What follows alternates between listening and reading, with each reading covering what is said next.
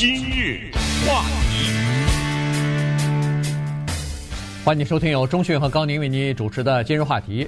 这说话就到了十二月三十号了，这个二零二一年就要过去了哈，所以今天呢，我们跟大家来聊一下，呃，今年发生的一些大的事情吧。呃，因为在今年呢，实际上和去年一样，全年还是躲不开疫情这两个字啊，这个全球。包括美国啊，什么每个国家啊，基本上都是笼罩在这个呃新冠疫情的阴影之下。呃，尽管有了疫苗，然后这个也有一些可以治疗新冠病毒的这个药物逐渐的呃获得批准，但是还没有完全上市哈。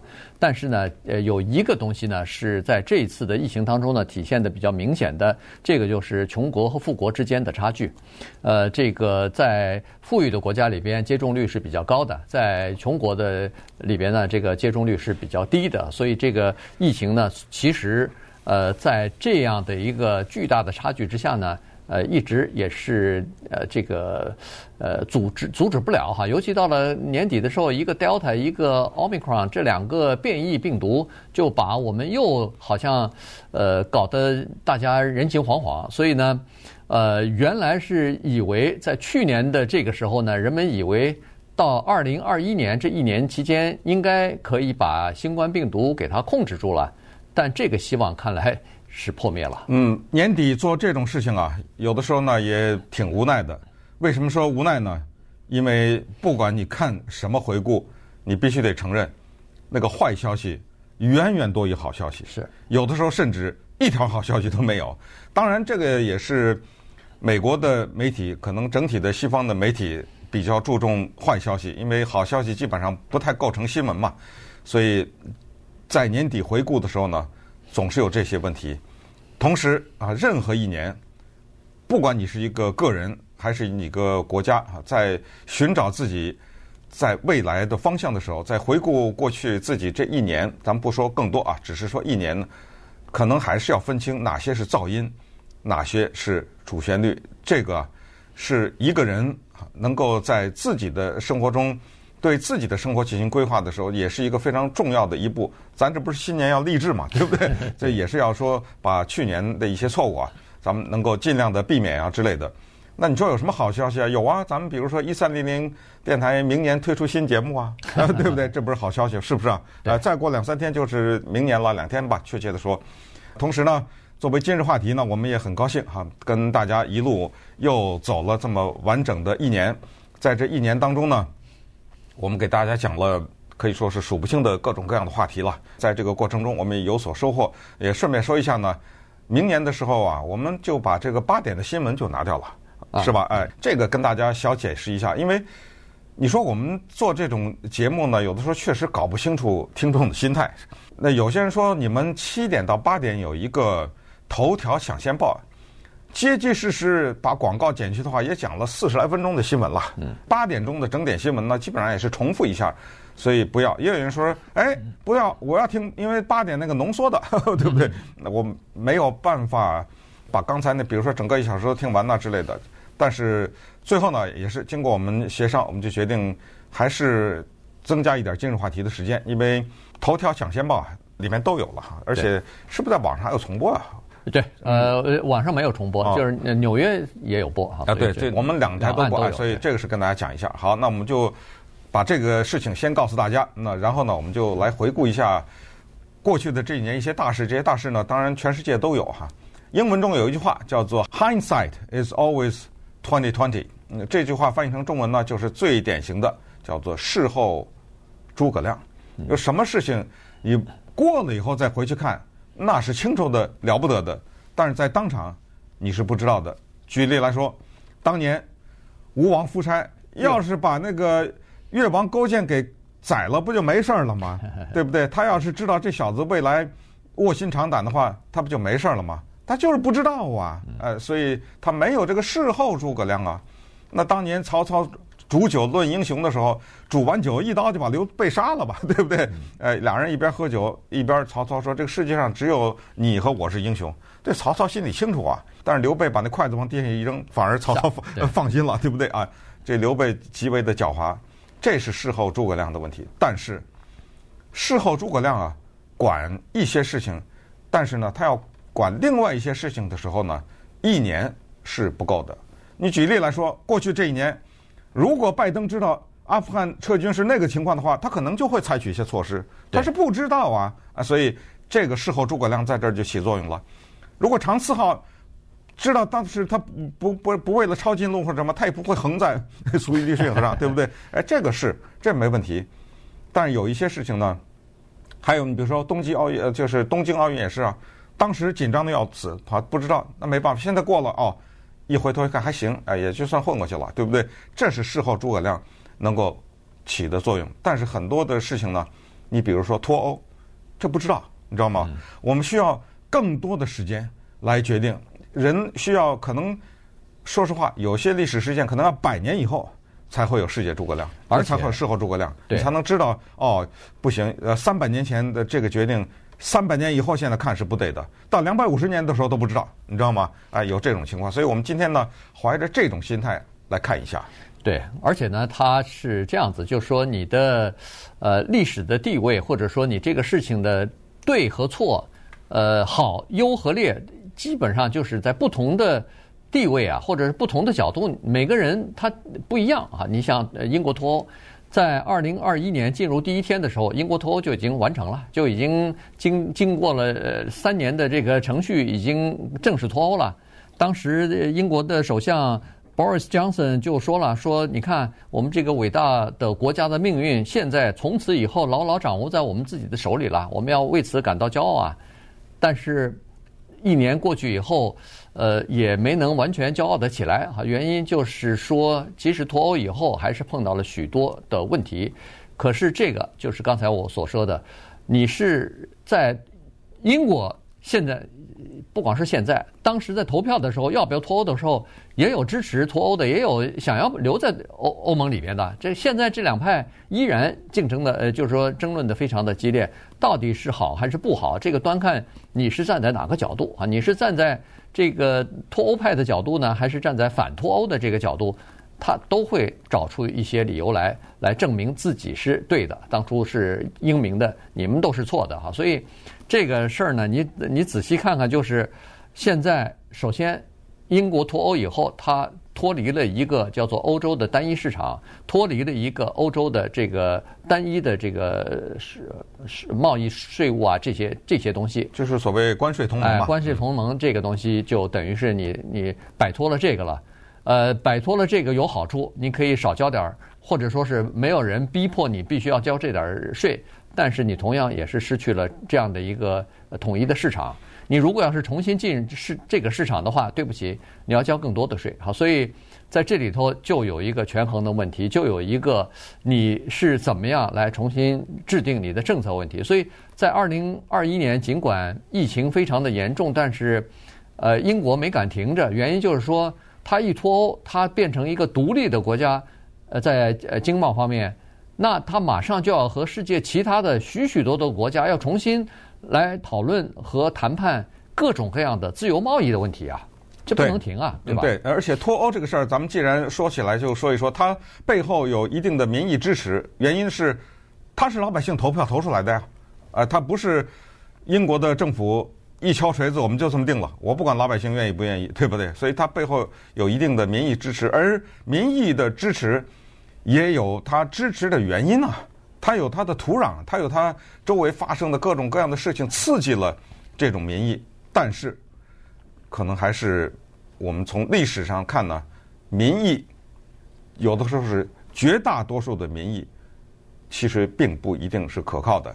还是那句话，那么事后诸葛亮的话呢，我们就要看。呃，今年有一本很重要的书，我也很高兴有人送给我了这本书啊，叫做 Cast》，C-A-S-T-E，是美国著名的记者 Isabel Wilkerson 写的。Wilkerson 写这本书叫做《种姓》啊，其实美国没有种姓，这是用在印度的。但是你从这个名字，你就可以知道他是在分析美国。他当然追溯了更多的历史，在种族歧视啊这方面，他给这个国家造成的种种的伤痕或或者是分裂。他开篇就讲了一个故事。他说：“一九三六年的时候，当时留下了一张著名的照片。德国，一九三六年是希特勒崛起的时候。那么当时呢，有一个造船厂，这张黑白的照片就看到造船厂数百个工人行纳粹礼，我们都知道就举起手来嘛，嗯、对不对？对。但是拿放大镜仔细的一看，在这些激昂的制造船厂的工人举手的过程当中，有一个人没有，这人手插在腰上，就有一个人没有举手。后来花了很多的时间，历史学家要找这个人是谁，居然找出来了一个名字。但是这个不重要了哈，重要的就是啊，这一位呃，Isabel Wilkerson，他说呢，就是你看，这就是民意。但是从一九三六年这张黑白照片，我们知道，只有那一个人站在了历史的正确的一边。话题。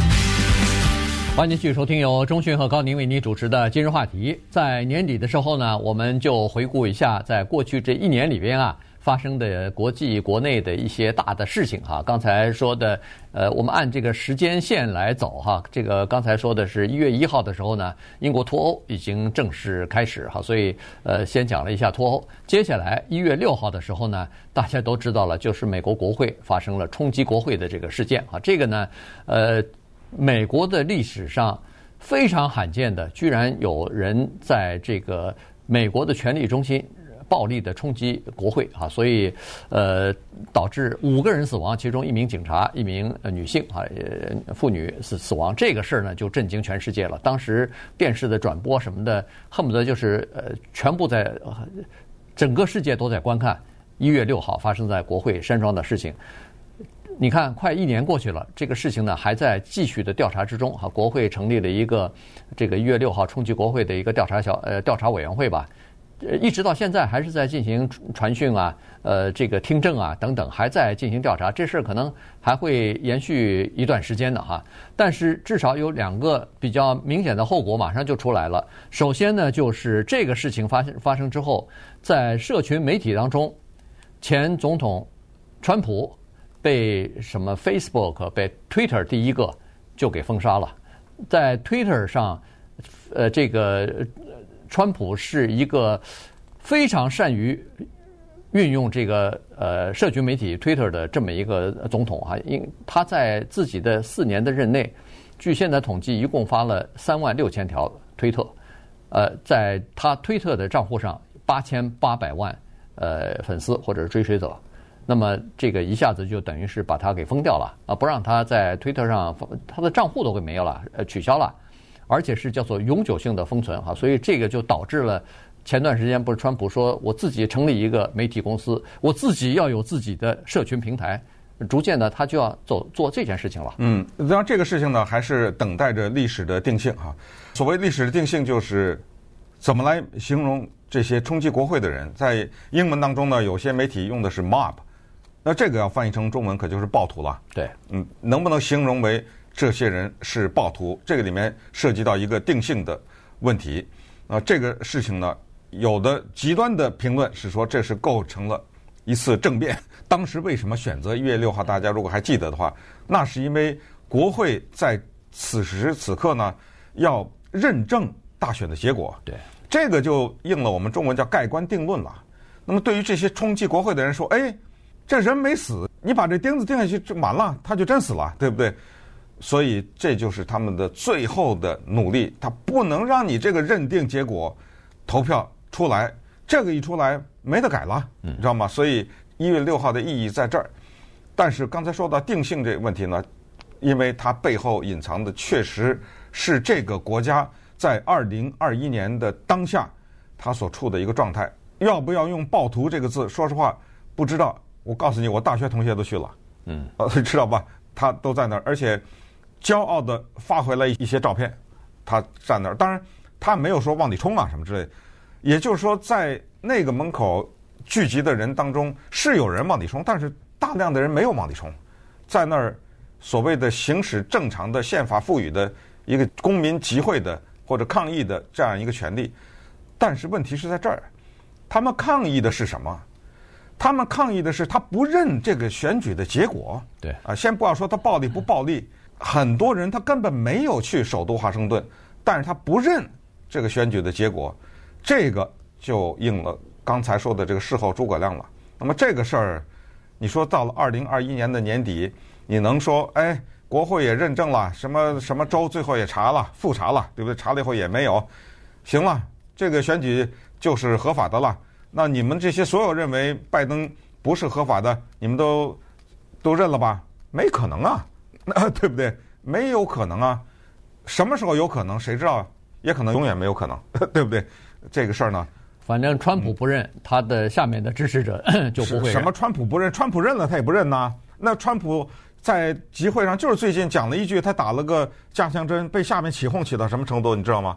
对不对？对。有些人他说你现在已经到了这个，你认不认没有意义，因为你认的话，他们说你这背后不知道有什么问题呢，对不对？你接受了什么样的一个？我在今年的时候去了一趟华盛顿州，见到一个人。这个是一个美国白人，呃，四十大几的五十左右啊。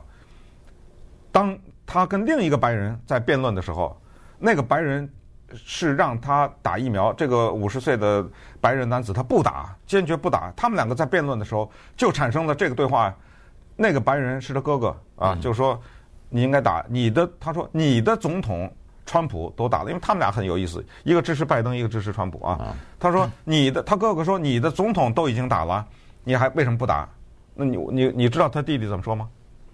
你都想不出来，你知道吗？哎，所以就是说，呃，你说川普认了他选举失败，他的支持者都不认，就是他说我承认川普总统打了一针疫苗，但是我不承认他打的是新冠疫苗。你还怎么说吗？这个对话？”他说：“He had a vaccine, a vaccine。”他跟他哥哥俩人吵架，他是打了一针疫苗，我知道，但我不知道那是什么。嗯，你这个对话能继续下去吗？对，是吧？对，这就这就没法解决。对啊，不，这个其实整体反映的是国家的深度的分裂了哈，在政治方面，在理念方面，在文化方面的这个分裂，这个是从呃冲击国会，从认不认选举结果，呃，就看得一览无余了。他这个冲击国会就是高潮了，对对吧？因为到了明显你在家里面吵，在家里吵吵架，兄弟之间什么朋友之间那是一回事儿，他的到最后像一个病症，他就爆发了。对，对不对？他以这个形式呈现了，对，对不对？呃，然后当然，它引发的另外一个后果就是，呃，这个冲击国会就使得川普前总统呢变成了美国有史以来第一个两次遭到弹劾的总统哈。结果他一月十三号的时候，不是国会呃众议院啊什么的就开始对他进行弹劾，然后就真的呃在众议院就进行进行了弹劾了，只不过在参议院没有通过而已哈。所以。这个也是一月六号的这个呃冲击国会所造成的另外一个后果吧。今日话题，欢迎继续收听由钟迅和高宁为您主持的今日话题。我们现在呢回顾一下今年过去这个呃发生的一些大事哈，国际的、国内的。刚才说到的是一月六号冲击国会这件事情，但这个。呃，影响是非常深远的哈。以后可能在历史的教科书上，大概都会有这个情，这个就是一月六号的这个介绍。这个绝对是永远保持在教科，任何的美国历史书里不可能就写到这儿的时候，不可能没有啊，对，对不对？对。所以呢，这个当然，拜登呃入主白宫以后，就呃采取了很多不同的和前总统。川普不一样的这个策略哈，包括什么恢复又重新加入到巴黎协定当中、气候协协定当中啊，然后和伊朗进行重新谈判啊等等哈。当然还有其他更多的一些细节东西，我们就不说了。但是到年底的时候呢，这个拜登和贺锦丽呃两位总统、副总统呢，他们的民意的支持度是不高的啊，他们的在创造记录是美国历史上第二低的。对，你知道第一低的是谁吗？是谁啊？川普啊，对不对啊？呃，他是创造了历史民意的最低的，排在第二，倒数第二了，等于呃，就是排在第二了。对，当当然排在第一的是川普了。对，你可以想象得出来啊，过去这一年里边，他确实也是有一些事情。你你像那个疫情，就现在挥之不去啊，大家都已经厌倦这个了，但是又没有办法。然后再加上什么从阿富汗撤军造成的混乱，再加上现在的供应链的问题、通货膨胀的问题等等等等。于是，在这种情况之下，你想让他呃这个民意支持度高，呃，也不大可能。我觉得另外一个主要的原因是他的民主党之内的内斗，呃，就是你看他推动一些所谓的社会福利也好，或者是基础建设也好，过不去，是他自己党内过不去啊。是，你不要忘了，他为什么他自己党内过不去？因为他他他的得有点得意忘形。怎么叫得意忘形？因为参众两院都在他手里头。那么这个时候呢，他在他推动的基础建设方案中，还有社会福利当中，我们听到的是社会福利基础建设，那是名字。你要打开那里面的细则，他往里扔了很多东西。嗯，这个就是得意忘形了。他往里扔了很多东西呢，是其实就是在目前的国家相对来说比较困难的时候是不应该往里扔的东西，所以他自己党的人都反对，所以过一次一次的过不去。这个啊，你知道接下来的结果是什么吗？咱们可以预计一下，他可能明年参众两院都丢了。对，我可以告诉你，他参众两院都丢了，他不是丢一个啊。所以，这就完全是有可能的。就中期选举的时候，没错，嗯，他扔东西进去，他不是说，我倒不觉得他是得意忘形，我是觉得他是因为党内的各种各样的利益团体太多，他要照顾这个，要照顾那个啊。你给我选票，我要支持你的，你要我的选票的话，你把这个给我放进去，呃，我呃，你把那个给我放进去，好了，他全部都要。照单全收的话，放进去塞塞进去一个非常庞大的这么一个呃社会开支法案，结果到时候现在通不过啊，还是依然你就是没有办法满足每一个人，所以在这种情况之下，反正过了过了年吧，看了过了新年啊，他和那个。呃，Joe Manchin 的那个谈判还在继续呢。这个现在就在参议院里面就卡在这一个参议员的身上。对，对。但是这一一票是至关重要的。现在我看那个共和党那个呃已经投出，已经伸出橄榄枝了，说，哎，你在那个。呃，民主党之内是不受欢迎，呃，像是过街老鼠一般，压力巨大。绝对过街老鼠，现在，嗯，来吧，到我们共和党来吧，呃，再开始拉他了啊，对，有可能啊，以美国历史上这种可以说数不清楚的人，没错，就是说本来是一个民主党，然后进入到国会，过进去后他改党了，这个绝对有独立派的也改的，什么都都有啊，嗯嗯，好，那么这个就是美国现在的一个情况，那么很快看一下。三言五语讲讲缅甸的这情况。缅甸有军事政变，请大家记住，任何一个国家，如果他动不动就军事政变的话，这不是什么民主国家。是民主国家，健康的，相对来说比较完善的体制，它不具备军事政变的基础，你想政变也变不起了。所以，动不动。一些穿着军装的人，就稀里哗啦开着开着坦克，稀里哗啦，总统、副总统、什么参议员、议员之类，哗哗一抓抓到监狱里，然后一个军事法庭，啪的一下判你犯了什么这个罪那个罪。我们就说这么嘛，昂山素姬吧，嗯，这个人他是一个国际知名人物，诺贝尔和平奖得主。我们之前在今日话题里几年以前讲由杨紫琼主演的那个电影《The Lady》，讲的就是他的故事。那在国际的民众当中，他是也绝对的一个身材瘦小啊，但是呢啊，长着坚毅的那个面容的这么一个民主斗士啊。他嫁的是一个英国人，但是他常年蹲在监狱里，夫妻长期的分居，后来先生去世，他也没有办法跟先生团聚啊，等等，这么一个饱受折磨、经历过各种磨难的人，他只要稍微的放松一下。自己的立场，或者是说咱不玩政治了，我跟老公到英国就过正常的生活吧，完全是可以。但是他呢，坚韧不拔，就这么一个人。现在判他好几十年徒刑，第一次是现在是一项罪就是五六年，知道吗？接下来他就后半辈子就蹲在监狱里了。首先就说他什么舞弊，因为所谓政变就是他当了嘛，对不对？他的那个党当选了嘛，就是全国民主联盟。那么现在人家军人把他往里监狱里一扔，说你这个选举我不承认，这是舞弊。我就问大家，他舞弊了吗？嗯。正确答案就是不知道啊，对，没人知道。是啊，谁知道？那这叫什么国家呀？嗯，对对不对？前两天他刚刚被判了两个罪行哈，一个是煽动不满，一个是叫做违反防疫规定啊，然后判了两年。呃，我我相信这个判两年呢，主要是给军政府或者给法庭再再一点机再一点时间吧。这是这个项目，这这一项起诉两年多了多了，他十一项呢？对他十一项呢，所以呃以后还还会继续再判哈，所以先先弄了两年以后，至少是找到一点这个时间。先吧，先把它关在那儿。对，先关在哪儿呢？两年之内再找其他的这个理由或者其他的罪名再判呗。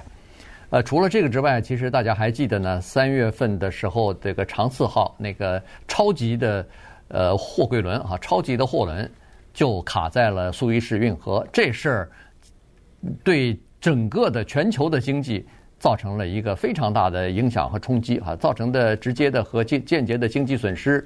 呃，当时是说反正就是每小时是四亿美元啊，就是这么算。然后呃卡了大概七八天吧，在二十一二十一号卡在那儿的，二十九号就等于是呃松动了，就通了啊，疏通了这个苏伊士港，所以呃苏伊士运河，所以在这个过程当中呢，造成的损失实际上让我们看到啊，第一是现在这个整个的呃全球的经济啊，它是绑在一起的，呃苏伊士运河算是一个动脉，所以呢什么。呃，石油每天要经过多少？商品每天要经过全球贸易额的多少？它这一个船，今天可能是这个长赐号，明天是呃长青号什么，或者是后天是哪个国家的又一艘油轮呃堵住了？那这个造成的问题非常大哈。同时也告诉我们说，我们一直在说这个供应链，供应链。这些轮船在海上海上漂的，那都是供应链上头非常关键的一环啊！哎，所以也看出了我们人类哈，有的时候在呃整体的嗯，在追求自己生存过程当中，尽管不断的研发啊、科技啊什么的，但是呃，我们是多么的脆弱。你想，长赐号在那儿一横，每分钟损失六百七十万美元。嗯，每分钟啊，你算吧，对，它。二二十一号到二十九号这这么多天，你算算这个损失是多少，对不对？标榜呢，在过去那一年，各种骇客把美国那油管什么一弄，你说这一下我们的什么油价呀，造成的各种各样的经济的损失啊，什么之类的，可能就是那么几个人，在一个什么东欧某一个国家的什么车库，一个什么小小房子里，对不对？呃，拿那个电脑键盘在上面打几个字，哗的一下，那 输油管道那只是一次，那还好多呢。对不对？对，很多的大大小小的公司，该付赎金的付赎金呢，该什么该什么的，就是所有的这些都是表现出我们的一些脆弱。你要把我们的脆弱再说着什么山火呀什么之类的，呃，一个地方一个什么电线一下什么短路啊短路啊什么之类的，不都是这些问题吗？对。好，那呃顺着这个时间线，我们再往下走呢，就到了这个夏季的东京奥运会了哈。这个东京奥运会呢，在二零二零年当然是停办了，因为疫情的原因。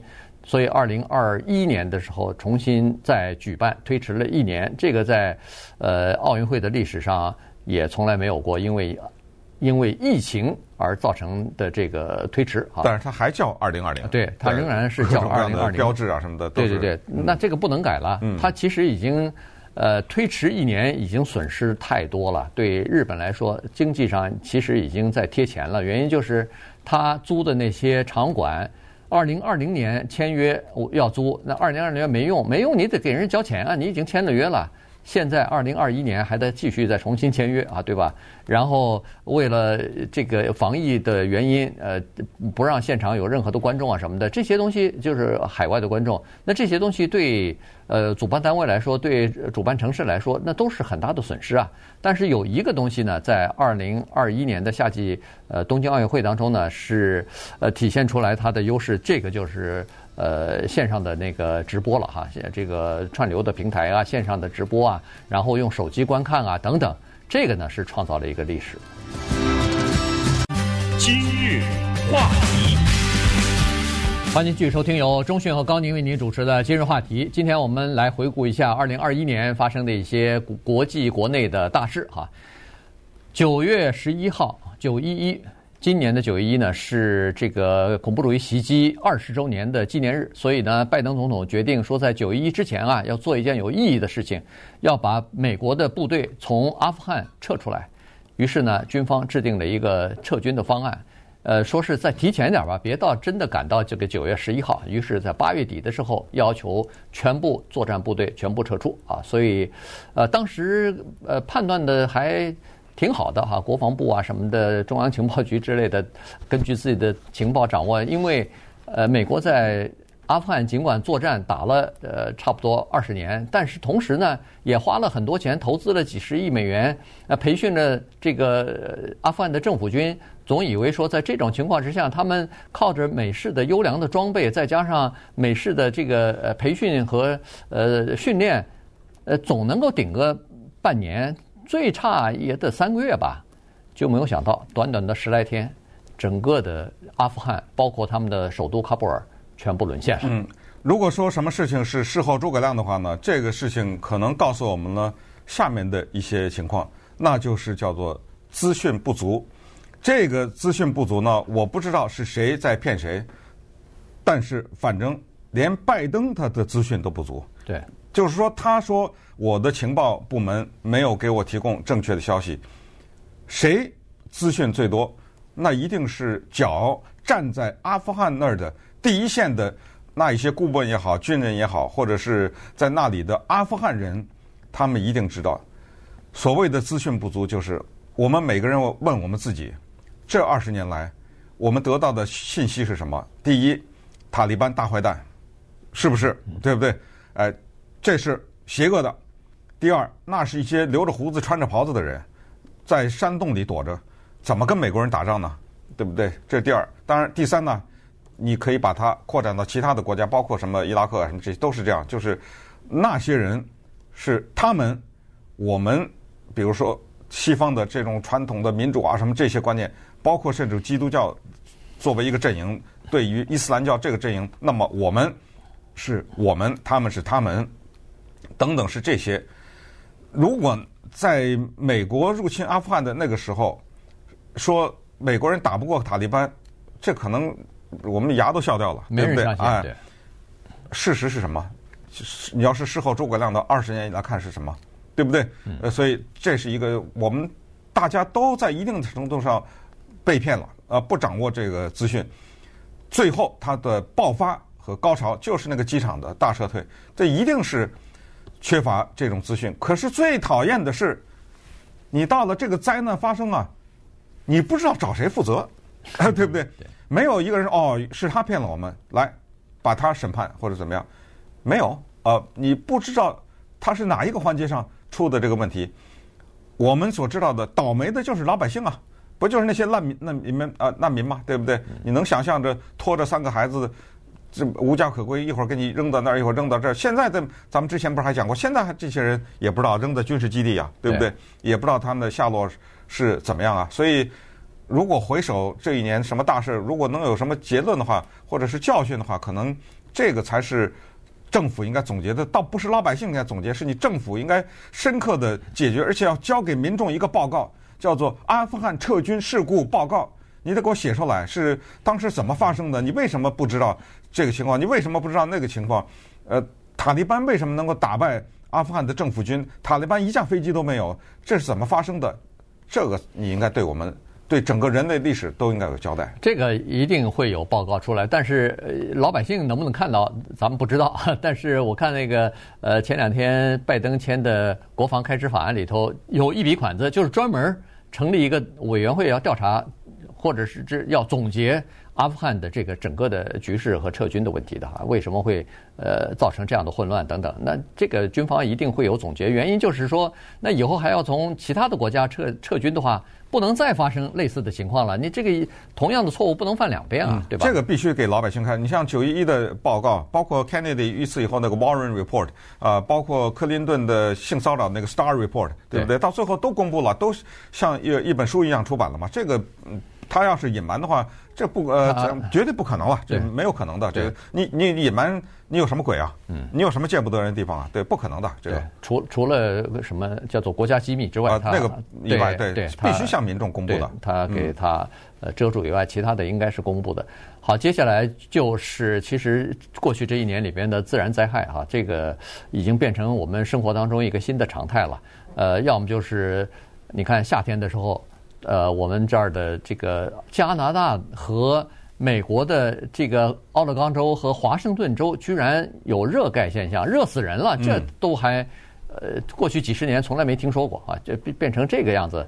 然后，呃，这个夏天的时候，居然在欧洲发生了有史以来最大的洪水，包括德国什么的。哎，还有那个呢？还有，呃，中训待过的河南呢？河南的郑州，是不是那个暴雨下来以后死了三百多人？哎，死了那么多人，然后整个的隧道什么淹了，那照片什么的我们都看过，都都看到了。呃，所以像这种情况呢，现在气候专家是说，第一，这个跟人类。对环境的破坏有关，就是释放的这个温室效应或者废排废气的排放太多有关。第二，就是将来看来，这个是叫做我们的新的常态了。生活当中经常伴随我们的就是这种极端的恶劣天气。对，好莱坞著名导演 Adam McKay，呃，当时在构思一个电影，是讲环保对地球的危害。呃，他当时想说，人类如果再继续破坏下去呢，整个的人类就等于自杀了啊。后来他就找到了好莱坞的环保英雄 Leonardo DiCaprio，最后他们商量下来说不行，要用这个主题拍电影呢，呃，老百姓不一定愿意看。一听哦，这是一个讲地球暖化的电影，嗯，最后他们就为了让老百姓看，改成了彗星撞地球。你看了吗？我还没看。啊，这个电影在 Netflix 呢，现在已经从圣诞前夜吧，十二月二十四号全球首映，叫做。Don't look up，不要抬头看啊！这是 Netflix 的串流，这里面所有的演员都是一线的，从 Jennifer Lawrence 啊到 Meryl Streep 啊、Kate Blanchett 啊等等，英国的 Hello，，就几乎每一个演员都是活跃在当今一线的。Leonardo 也在里头，对吧？他主演啊，对，他里面疯狂的喊叫，他的喊叫就是说，你们还在这儿。刷手机，你们还在这娱乐？什么事情你们都能把它变成娱乐？什么事情你能都能把它变成一个流量？什么事情你都想干什么都像网红？现在我告诉你，你只剩六个月了，地球就毁了。啊，我这些哇，太棒太棒了，赶紧，呃，还这德行的，按照所以就变成了这个电影《Don't Look Up》，其中 Meryl Streep 演一个美国总统。但是他演的是川普，就所以非常可笑的这么一个电影。所以地球那面临的危机这一点呢，可能有无数次的各种各样的古怪的反常的天气啊，是就像一个人生病有症状一样，就是地球在提醒我们，他生病了。